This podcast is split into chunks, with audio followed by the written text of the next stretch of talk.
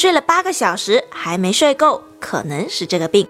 听众朋友们，大家好，欢迎收听今天的三九健康科普，我是主播香鱼。最近有一位听众留言分享了一个他自己的情况：一天睡了十几个小时，却感觉还没睡够，没睡醒。长期睡不够，身体不见消瘦，反倒悄悄发福，腰围明显大了两圈，这让他意识到不对劲，赶紧看医生。这才发现自己不是简单的劳累，而是甲状腺功能减退症。因此，今天香鱼想跟大家聊一聊这个隐藏在犯困背后的病——甲状腺功能减退症。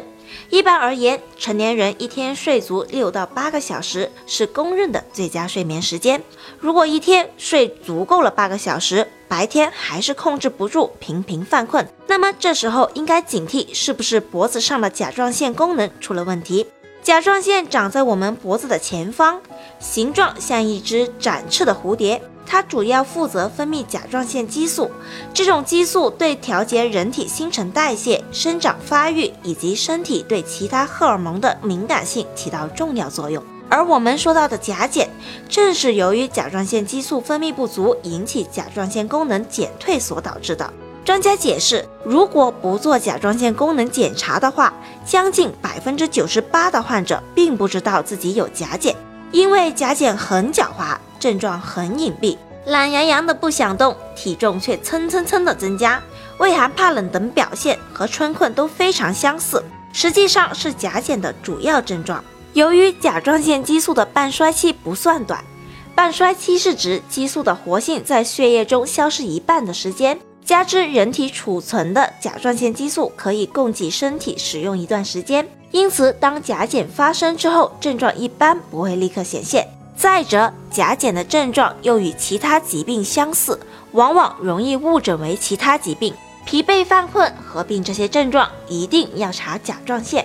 因此，当一个人无缘无故疲惫，总想睡觉，尤其合并有以下一个或多个症状，应该考虑有没有甲状腺功能低减症。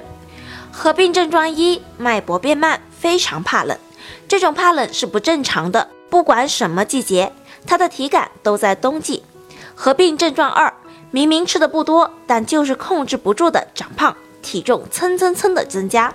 合并症状三，胃口不好，不想吃东西，还经常便秘。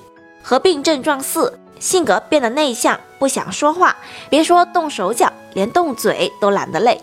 合并症状五，记忆力下降，反应变得迟钝。合并症状六，性欲明显减退，女性出现月经不调等症状。犯困是一种正常的生理现象，就怕一些疾病隐藏在后面。所以大家如果有以上症状的话，记得及时去医院检查，看是不是甲减惹的祸。好了，今天的节目到这里也差不多了。如果大家还遇到什么问题，可以留言告诉香鱼。那我们下期见吧。